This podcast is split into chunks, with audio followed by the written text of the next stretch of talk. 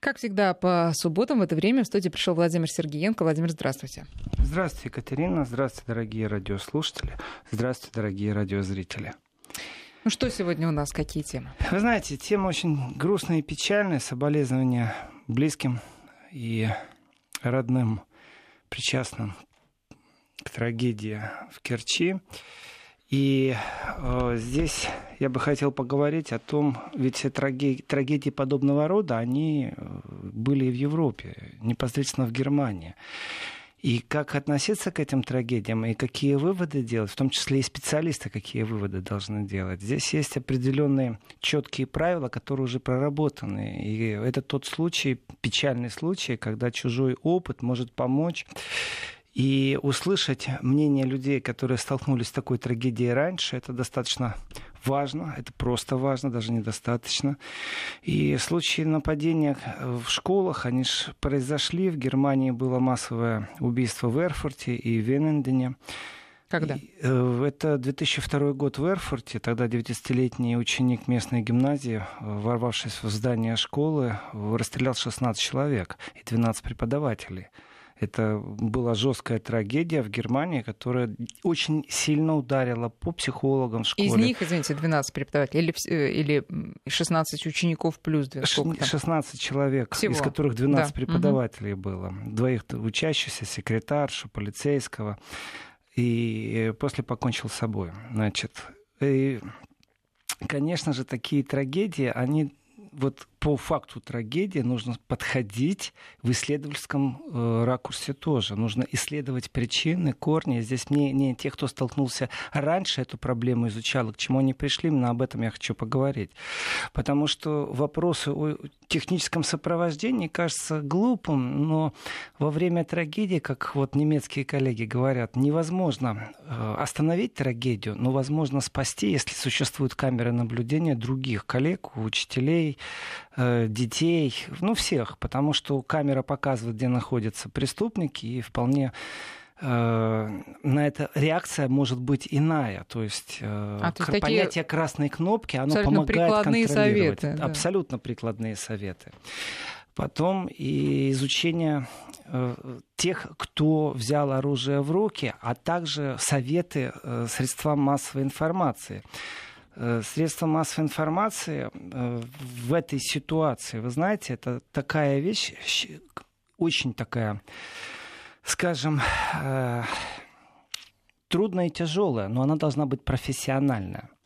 Дело в том, что психологи, изучав психологические срезы, психологический портрет именно тех, кто пошел на этот преступный шаг, пришли к определенным выводам. Дело в том, что нет закономерности. Это люди ни одного психоплана, ни одного психосреза. Это абсолютно разные люди. И причина их обиды, причина э, их реакции на то или иное событие, она может быть совсем не такая, как у других людей. То есть случай, почему это произошло, где начинается корень, установить иногда невозможно. А вот сигналы, которые подает этот э, потенциальный преступник, очень даже легко распознать. Есть программа Target, именно изучение таких случаев. Это большая программа, на нее были выделены деньги. Именно с точки зрения психологии и рекомендаций, э, в том числе учителям, Учителя должны пройти спецподготовку обязательно. Э, разъяснительная работа с учениками, как определять, что сигналы, которые подает тот или иной человек, могут привести к определенной вещи. Э, в день трагедии в Керчи, э, в этот же день в Германии, отпустили полностью всю школу домой. Просто распустили, не объясняя причин. Почему? Потому что с учениками ведется профилактическая работа. И как только произносятся ключевые слова, об этом нужно говорить. И ключевые слова, они проработаны. Как только человек заявляет хоть кому-то, хоть ближайшему окружению о том, что он вынашивает планы мести, то эта информация, если поступает до определенных источников, то есть в данном случае в Германии девочка рассказала директору школы, директор школы тут же перезвонила, а мальчик, который сказал девочке о своих планах, не пришел в школу. Реакция в была день это произошло. Э, тот же день, да. И тут же отпустили всю школу домой, полиция тут же вмешалась, он объявил о своих планах, ну, знаете, так, вроде как дурацкие внимания не обратили. Как раз очень даже внимание обращать надо. И э, вот я много раз поднимал вопрос о понятии культуры стукачества, которое неправильно навязано. Это не стукачество, это безопасность. Это совсем другая культура, когда мы вместе в своей безопасности понимаем, что положиться в данный момент не на кого, и нужно отдавать в руки профессионалам. И ребенок почему сообщил директору школы? Потому что его уже научили. Потому что в немецких школах проходят процессы, в которых в первую очередь учителям нам объясняют, как э, узнать вот эти тревожные сигналы, потому что сам опросник, который разработали психологи, он имеет больше ста вопросов, и вот так вот ответить на ста вопросов э, и вычленить потенциального преступника, это достаточно нереально. Не просто тяжело, это нереально. Поэтому есть другие тревожные знаки, которые смогли э, привязать э, к трагедиям и смогли именно изучать. Как это не звучит страшно, но это именно процессы, которые надо изучать. Дело в том, что нет понятия географической привязки к трагедиям подобного рода и нет привязки к такого рода к социумной привязке.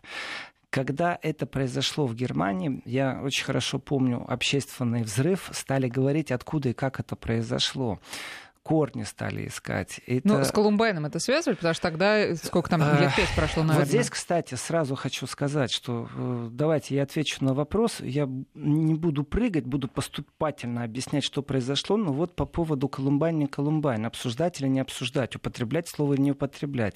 Оказывается, в самые критические моменты, для того, чтобы не было эффекта домино, чтобы кто-то не подхватил и не попробовал впечатлиться определенными действиями уже случившихся случившейся трагедии, преступника, э, СМИ должны иметь четкие тоже понять, вот как учителя должны опознавать тревожные знаки, СМИ тоже должны иметь определенные вещи. В психологическом аспекте стало известно, что как только вот э, о трагедии начинают говорить, то некоторые СМИ настолько непрофессионально это делают, непрофессионально, что, как по мне, их отключить просто надо в этот момент от вещания. Но почему они делают это непрофессионально? Потому что нету рамок. Вот есть психологи, которые советуют, которые изучали этот феномен, и они говорят, что ни в коем случае, например, нельзя концентрироваться на самом событии. То есть есть четкое описание фактов, там спекуляций не должно быть, предположений в эфире в первые часы не должно быть никаких, и что нужно э, больше говорить общей информации, э, которая бы размыла бы мотивацию таких же которые ждут момента, у которых существует определенный внутренний кризис. И самое, что страшное происходит, непрофессионализм действий СМИ может создать понятие героизации, когда кого-то выставляют героем. Он не для нас герой, он для тех, кто планировал то же самое. И здесь именно изучалось э, феномен Колумбиады, является ли он или не является, и здесь перекликаются эти вещи. Героем для тех, кто планирует преступление. Как только тревожность тревожный сигнал, в том числе, вот там, когда психологи это обсуждают, они, вот ребенок сказал другому ребенку, я сейчас приду, я отомщу, он у меня запомнил. Первый тревожный сигнал, уже особое внимание. Второе особое внимание, непосредственно вот в Германии было сказано, я убью учителя, после чего он не пришел в школу. Вот школу распустили, все, передали уже силовикам, уже органам, уже психологам. Вот. Есть еще один тревожный сигнал, это когда кто-то восхищается теми, кто сделал такой поступок.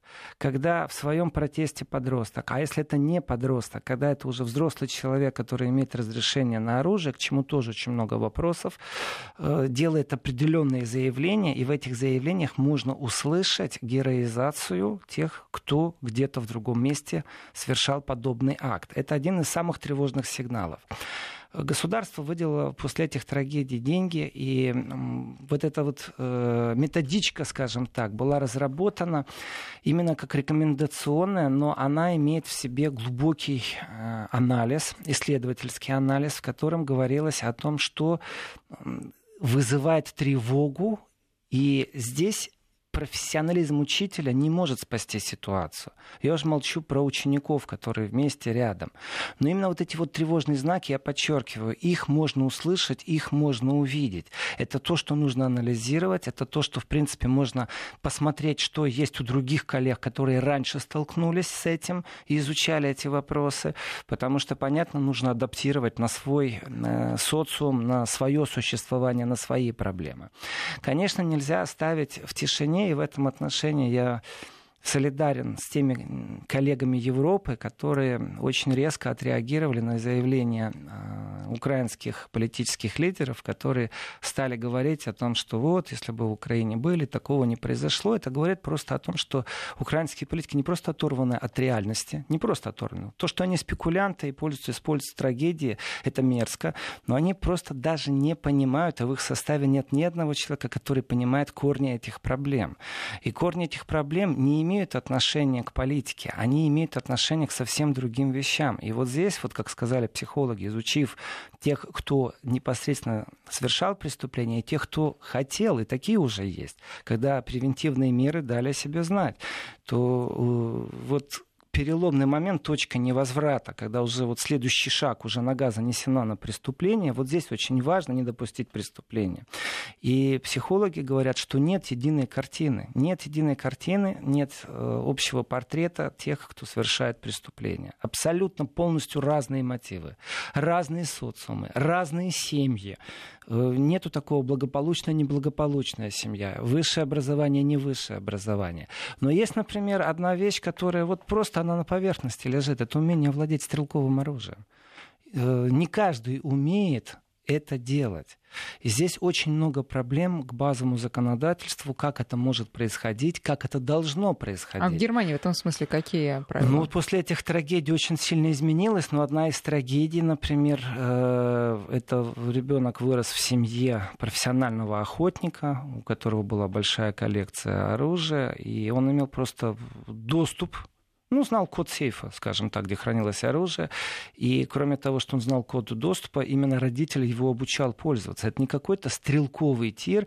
И в этом отношении есть очень сильные вопросы ко многим. Дело в том, что в стрелковых тирах введена была после этого не просто а, какая-то ну, норматив по поводу возраста, но и с теми, кто в стрелковых тирах производит обучение, было проведено тоже методологическое обучение, потому что они общаются, они наблюдают.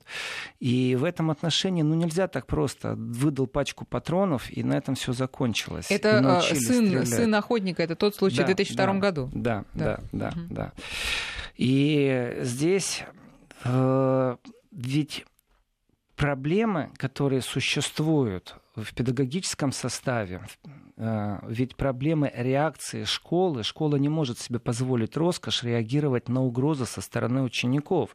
Когда он говорит, вы не дадите мне аттестат, и увидите, я вам продемонстрирую. В этот же момент, как только произнесена подобного рода фраза, педагог не является, преподаватель не является тем профессионалом, который может эту ситуацию действительно оценить, насколько это является ну, ничем не, ну, не отвечающим за своими слова вот какой-то человек говорит, или действительно там уже начинается первый шаг в сторону вынашивания планов. И здесь должен быть профессионализм именно в контексте того, что э, передавать нужно тем, кто берет теперь на себя этот контроль. Здесь совместная работа силовиков и психологов или психологов у силовиков, как хотите. Это именно вот здесь нужны кадры. И эти кадры должны готовить всех. Это очень важно, что тревожные знаки должны знать не только преподаватели, но и ученики должны знать вот эти тревожные знаки. Э, если этого не делать, то жизнь показывает трагедии, повторяется. При этом вернусь к мотивации. Мотивация, когда не дали аттестат зрелости, является ли это мотивацией, оправдывающей как-то любое преступление? Нет, конечно невозможно это оправдать. Но слова, которые произносятся после трагедии или во время э, вот, превентивных работ, это большая разница. Значит, я посмотрел список из этих ста вопросов, знаете, если честно, я даже некоторые не очень понял. Ну, то есть зачем задавать определенного, то есть какие-то хитрости психологические. И я понимаю, что я не профессионал оценить. Я не могу вынести свое суждение и сказать, вы знаете, вот очень хорошая, глубокая разработка. Нет. Есть факт, эти разработки делали. И если попадает под подозрение, что он ну вот, или она запланировали что-то, в этом отношении обязательно нужно сразу же принимать вот меры. И вот эти меры, опять же, они не находятся, вот решение не принимает ученик, сосед по парте, тот, кто во дворе одном школьном живет. Он должен понимать, что это то же самое, что терроризм. Это и есть терроризм, новый вид терроризма. И опасность здесь, она зарыта и в компьютерных играх, и в фильмах, и во многом, во многом другом. И в социальном неблагополучии. Ну вот они говорят еще раз насчет социального неблагополучия. Они говорят, они это сейчас в данном случае таргет, эта программа была именно разработки, исследования подобных трагедий, что социальное неблагополучие не имеет отношения к трагедии. В Германии один из случаев, эта семья абсолютно социально благополучна, полностью благополучная Э, семья. То есть эм, это упрощение, и об этом тоже есть э, определенные мысли у психологов, у тех, кто работал в этой программе, Target, разрабатывали, что огромнейшая ошибка СМИ именно в момент пика информации пробовать упрощать схемы не понимаете, не разбираетесь, вот не надо упрощать схемы, лучше вообще помолчать. Это является правильным в данный момент. Я могу сказать, что вот и это не научный подход, но я же читаю новости и читаю комментарии к новостям. И могу сказать, не все наши коллеги, редакционные коллеги, они являются в данном случае нашими союзниками в борьбе с такой трагедией. Потому что материал, который они выпускают, заголовки, которые они дают, является максимально привлекающим э, ту публику, которая живет в соцсетях. Происходит благодаря этим максимально кричащим названиям, максимально кричащим э, строкам первым, ведь можно подать информацию по-разному. Э, именно акцент лежит на тех, кто с удовольствием перепостит это. То есть эту информацию начнет распространять дальше. И вот безответственность этих редакторов, она э, связана с чем? С тем, что им нужны лайки, им нужны перепосты, им нужно, чтобы как можно больше людей зашли, в том числе и в рекламных целях, на их страницу. И это и является единственной их мотивация. В данном случае нет регулятора, нет э, четких правил, которые бы могли как-то купировать, как-то запретить это делать.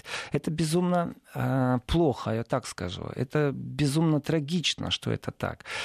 Потому что в погоне за этим, если вы кроме заголовка прочитаете еще те комментарии, которые там происходят, то в принципе определенные комментарии вот здесь э, я немного удивлен некоторым законодательным нормам, которые существуют, и тем, как они регулируется, как они обсуждаются.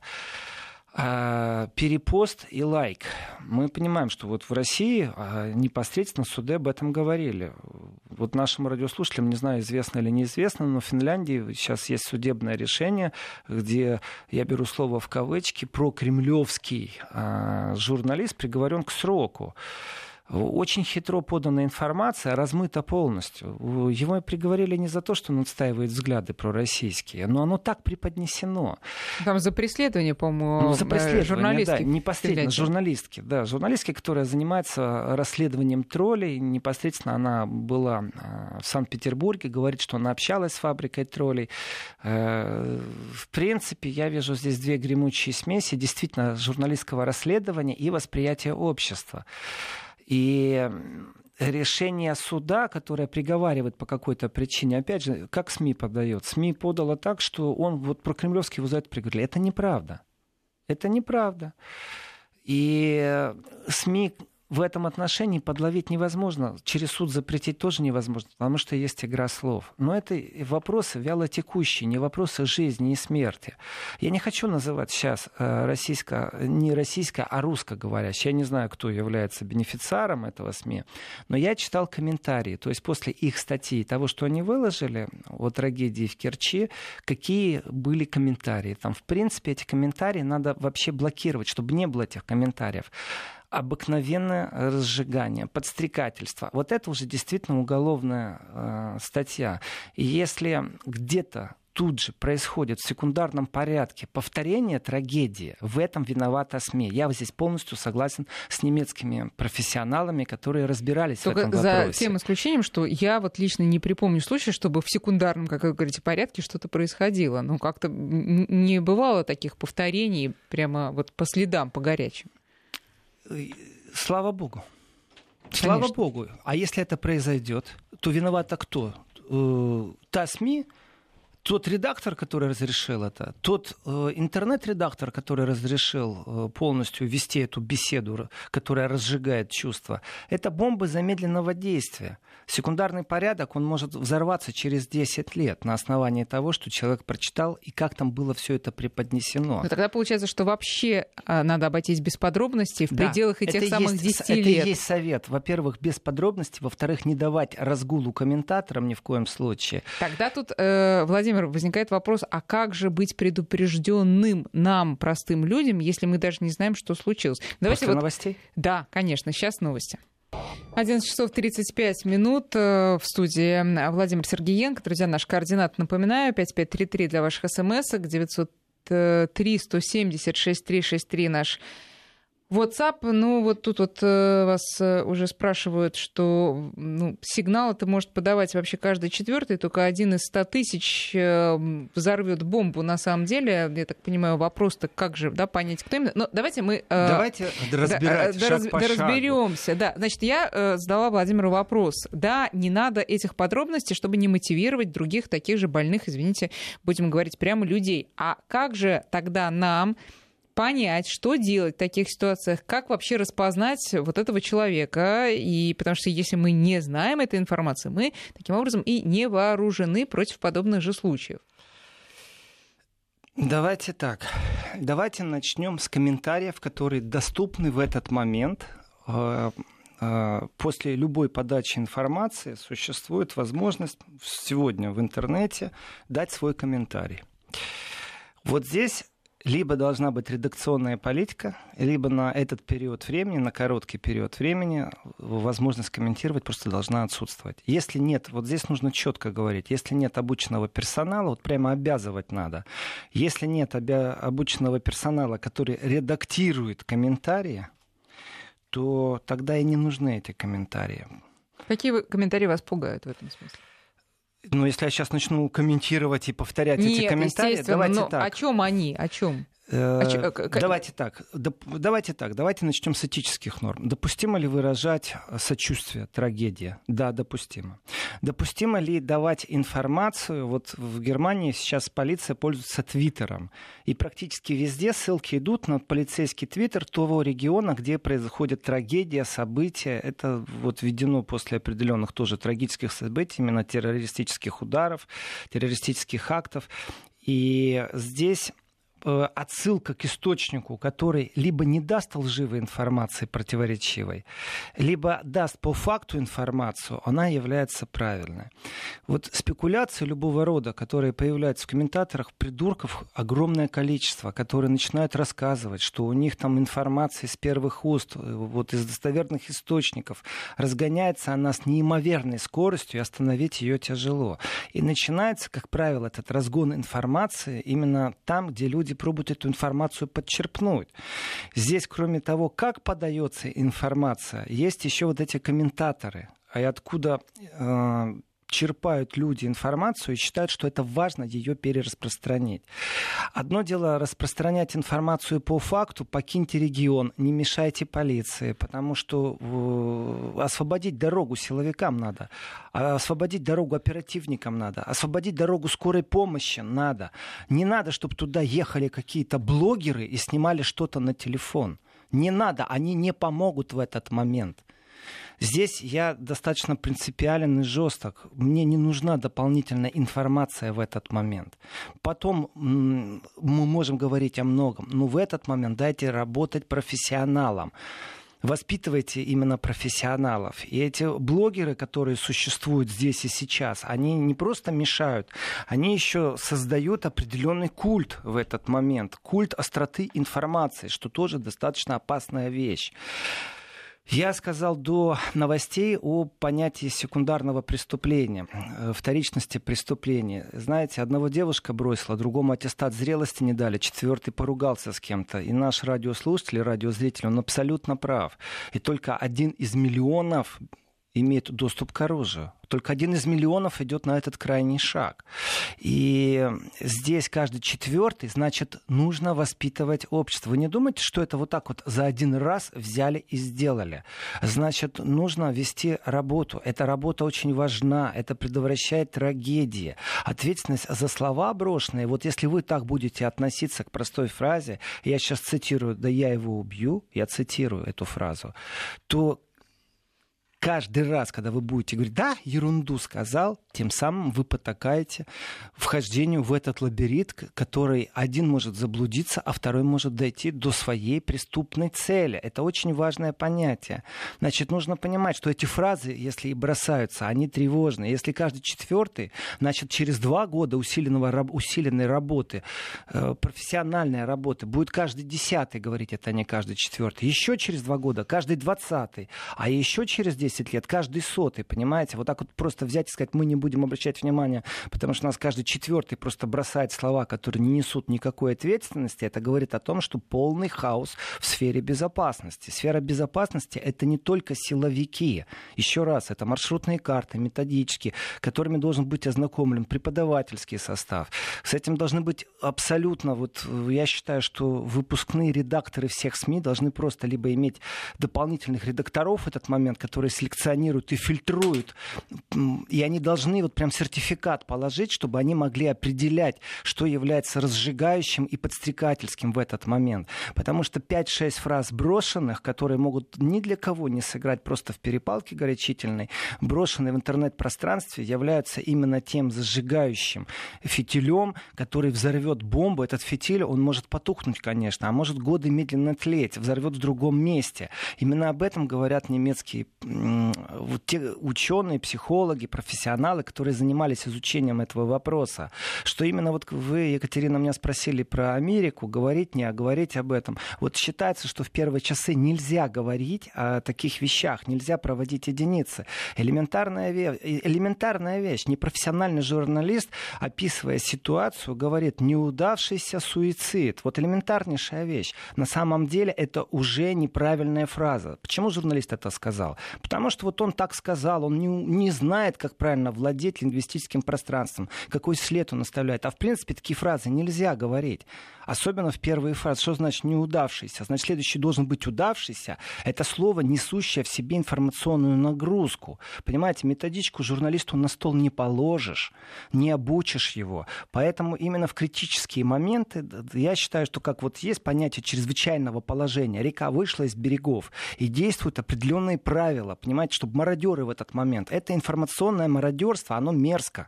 И оно связано наполовину с тем, что непрофессионализм, а второй, вот есть те, кто профессионально этой ситуацией пользуются, понимаете, это люди, которые не имеют ни этических каких-то норм. Им все, что нужно, это собрать здесь и сейчас максимально толпу в интернете, среди радиослушателей, ну, среди по... телеслушателей. Владимир, я просто хочу э, понять, вот в Германии, которая с этим столкнулась, да, в частности, вот в 2002 году, а какие она уроки извлекла, и не возникает ли такой коллизии, что при каком-то ЧП э, аудитория СМИ, в частности, она начинает говорить, ребята, журналисты, а вы что нас не информируете? Почему там что-то происходит, мы должны тут сидеть, трястись, мы не понимаем, что...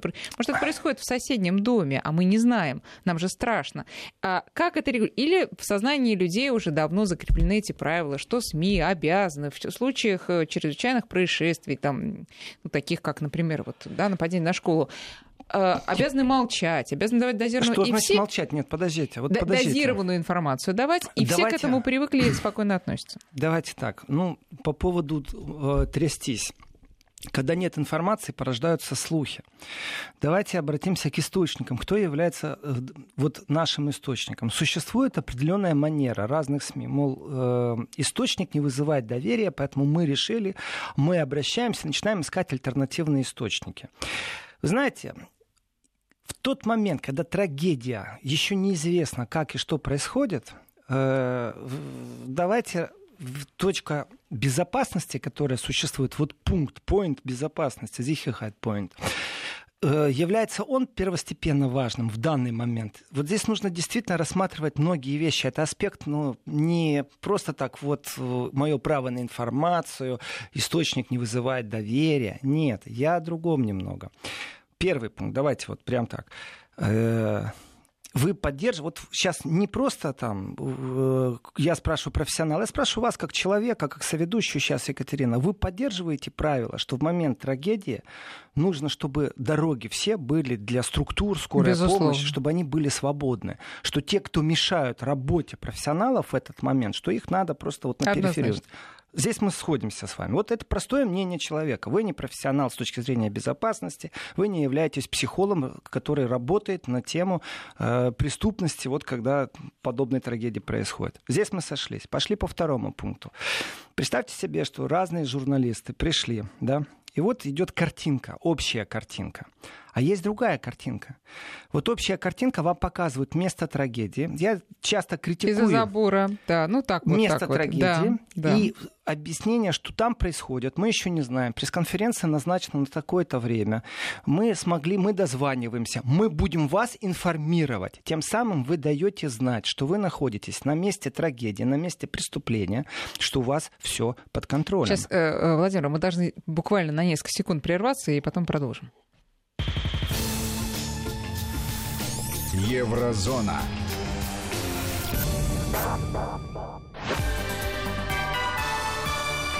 Вести ФМ. Так, и так. Значит, представьте себе, что в этой картинке, которую вы даете, главным является не информация, какую вы сейчас дали, вы можете ей не владеть, а главным является то, что вы своей целевой аудитории, вашим радиослушателям, нашим радиослушателям, нашим радиозрителям говорите, я нахожусь на месте события, мы будем вас держать в курсе событий. Это очень важный сигнал. Или же вы должны наполнить роем спекуляций, что там происходит. Вот вы сейчас, как простой человек, Екатерина, что вы выберете? Как зритель даже, не как ведущий. Нет, я можно как, как Давайте. журналист, практикующий корреспондент э, Давайте. с большим стажем, я выберу, естественно, достоверную информацию, которую я знаю. Или же информацию от источников, которая... Вот это на самом деле всегда дилемма, которая может быть э, и фейком а может быть жизненно важной. Это информация, которую не хотят давать по своим причинам правоохранительные органы, но которая может быть правдивой и может спасти там какие-то жизни. Вот это, кстати, очень хороший вопрос вообще для всех а, студентов. Давайте опять же по-честному. А вот я сейчас стану силовиком, у которого сейчас ЧП да. у которого силовая операция, оперативный штаб, взаимодействие, я что-то делаю, какая-то хитрая-хитрая журналистка-профессионалка пролезла, смогла пронюхать информацию на опережение, дала ее в пространство, тем самым вся моя оперативная разработка разрушена, потому что террористы те же могут пользоваться теми же источниками, да. и они узнали об этом. Поэтому я против любого присутствия в штабе, э, неправильной, недозированной информации, информация, она в данном случае мешает. От того, что житель э, Нью-Йорка узнает, что происходит сейчас вот прямо сейчас где-то э, в Колумбиане. Нет, абсолютно. Мы не говорим о хайпе журналистском. Это, а... это надо оставить где-то очень глубоко в своей как душе. Как с этим хайпом бороться? Вот э, простая мы... вещь. Нет, Уголовная мы... это ответственность или это все-таки ментальная ответственность? Это зависит от того, каким последствиям это привело. Но... А как вы проверите эти последствия, Катерина? Как вы можете следствие проверить, если это иногда бомбы замедленного да, действия? но это только жизнь покажет, а была ли эта информация жизненно важной, предположим, для Я слушателей. Не хочу, Такое чтобы тоже жизнь быть. показывала я хочу сейчас отдать все в руки профессионалам. Вот прямо здесь и сейчас. Поэтому я против того, чтобы присутствовали журналисты у меня в штабе. Пусть они ждут, когда кто-то из штаба выйдет и даст какие-то ответы на какие-то вопросы. И это будет достоверный источник. Если он считает, что сейчас не нужно, значит, есть причины. Я категорически против вот этого. Вы сказали хайп, слово не русское. Э, но, в принципе, уже все понимают, о чем речь идет. Когда на волне какого-то события, полускандального, не полускандального, нужно максимально раскрутить свое эфирное преимущество. Собрать лайки, собрать комментарии, понимаете? И те СМИ, которые это делают в этот момент, они делают именно профессионально, вот хайпуют профессионально. И они еще и политику к этому подмешивают. Так вот, возвращаясь к моему вопросу, немецкая Давай. аудитория как реагирует на ограничение, во-первых, если она есть, это ограничение информации, а, спокойно или возмущаются? Значит, вопрос э, аудитории. Знаете, по поводу аудитории много-много раз рассказывал, рассказываю и буду рассказывать. Когда э, при этом э, здесь, давайте так, события событию рознь. Ведь существует градация событий. Одно дело, когда чрезвычайное происшествие, и совсем другое дело, когда это запланированное происшествие. Например, э, самое яркое событие противостояния журналистов и силовиков происходило в Гамбурге во время саммита G20. Почему это происходило? Почему журналистов некоторых лишали прямо в Гамбурге аккредитации? Потому что считали, что их действия, их основной закон на свободу слова, свободу информацию сейчас и здесь мешает. Мешает работать. Потом горят машины, разбивают витрины, в городе начинается полный хаос, беззаконие, анархия. Но давайте различать разные события. Ведь прекрасно знали силовики, что здесь в Гамбурге будут стянуты практически все автономы, весь черный блок, в кавычках, ну, это название черный блок, вот эти хаоты, которые просто крошат все на своем пути, они прекрасно знали. Они, когда знают о происходящем событии, готовятся к этому и готовятся журналисты. Давайте дадим, например, ну, например, степень оранжевую опасности здесь событием, а степень полномочий в этот момент силовиков назовем номер три. И сделаем какую-то градацию. Когда номер один, тогда вообще журналистов нет на этом поле, потому что трагедия происходит, страшнейшая трагедия. Но, тем не менее, частично допуск э, специалистов из инфопространства тоже должен быть. И вот здесь вот без этой градации эти полномочия должны быть у силовиков в первую очередь, когда они знают, вот здесь у нас, да, у нас противостояние, у нас практически на улице идет бойня, но это бойня в размере разгона демонстрации, в разгона э, применения слезоточивого газа, применения резиновых дубинок и совсем другое, когда убивают людей. Это разные вещи. И в этой градации должны быть полномочия у полиции, в том числе у допских. Вот такая же должна быть э, градация у информационного пространства. И здесь тяжелый вопрос насчет того, что свобода слова, да, свобода комментария. Ну, мне вот честно говорю, я комментирую что же? Меня тоже можно ограничить. Я имею свой этический контроль, но давайте не на этику не на нашу духовность, не на нашу совесть уповать. Давайте регламент введем, как это должно происходить. И есть определенные советы, которые точно ведущие СМИ точно используют. И здесь я возвращаюсь к картинке, как это происходит. Вот когда в Гамбурге э, просто показывают немирную картинку, и в Ютубе, и везде в этот момент происходит блокировка информации, когда на Ригауэрштрассе в Берлине идут бои с полицией, уже там шестой час противостояния, опять же, вы в интернете найдете эти картинки, ну, дай боже, там, через месяца три. Но не в этот момент, когда все разгоряченные. Почему? Потому что блокируется. Считается вредным. Так действует Германия. Хорошо это или плохо? Они так действуют, понимаете? Есть определенные права и полномочия. Какая же картинка предоставляется? Предоставляется именно не попытка бежать сзади силовика, мешаться у него под ногами. Вот это тоже уголовная это ответственность или наша этическая ответственность, понимаете? Если силовик разрешает мешает. Э, силовики свои камеры должны иметь. Если они включили трансляцию, значит включили. А вот если кто-то с камерой бежит, он в этот момент мешает действиям оперативников в первую очередь. Это разговор идет о человеческих жизнях, понимаете? Вот если кто-то блокирует проезд скорой помощи, это наша совесть или это уголовная ответственность? Вот все очень просто. Это должны быть сумасшедшие штрафы, так, чтобы второй раз неповадно было. И третий раз, чтобы это больно было, понимаете, чтобы не мажорили. И человеку не надо каждый раз объяснять, что там происходит трагедия включила сирену, скорая помощь, включила оперативная машина сирену. То есть это все должно быть, э, Конечно, быть регламент. А как сигналы абсолютно безусловно. И вот здесь вот вернемся к СМИ. Давайте так, я расскажу, как оно есть, а вы мне скажете, правильно это или неправильно. Вот опять же, вы говорите, вы профессиональный журналист. Э, вот картинка в которой журналист говорит, вот там сейчас проходит спецоперация. У нас нет информации, нам через 15 минут назначили пресс-конференцию. Я обязательно буду на пресс-конференции, обязательно зрители, мы попробуем держать вас в курсе событий и будем держать, по факту. Через 15 минут нету пресс-конференции. Значит, вы сообщаете, нету еще пресс-конференции. Вот забор, мы на месте, будет информация, она будет.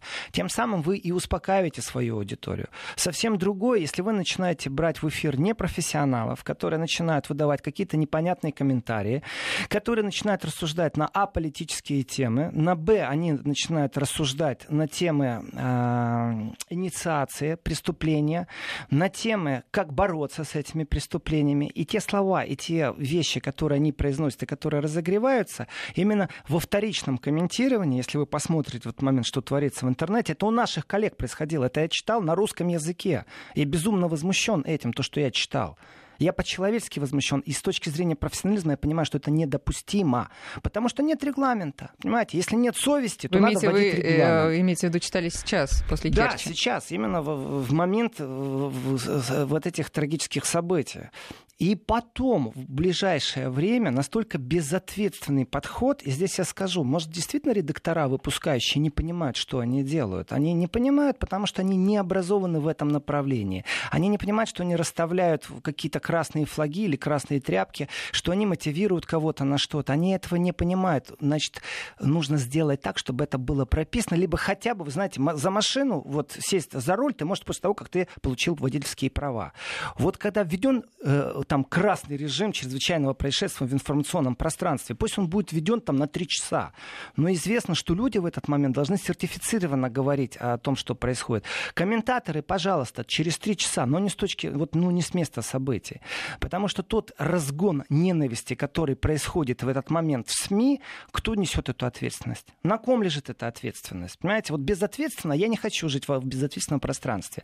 И здесь я делаю большую разницу. Дело в том, что э, в Германии, здесь я критиковал, критикую и буду критиковать. Когда они ставят заслон, что все топ-поиски, топ-информация выпрыгивающая, именно спокойный отчет журналиста, они это делают сознательно.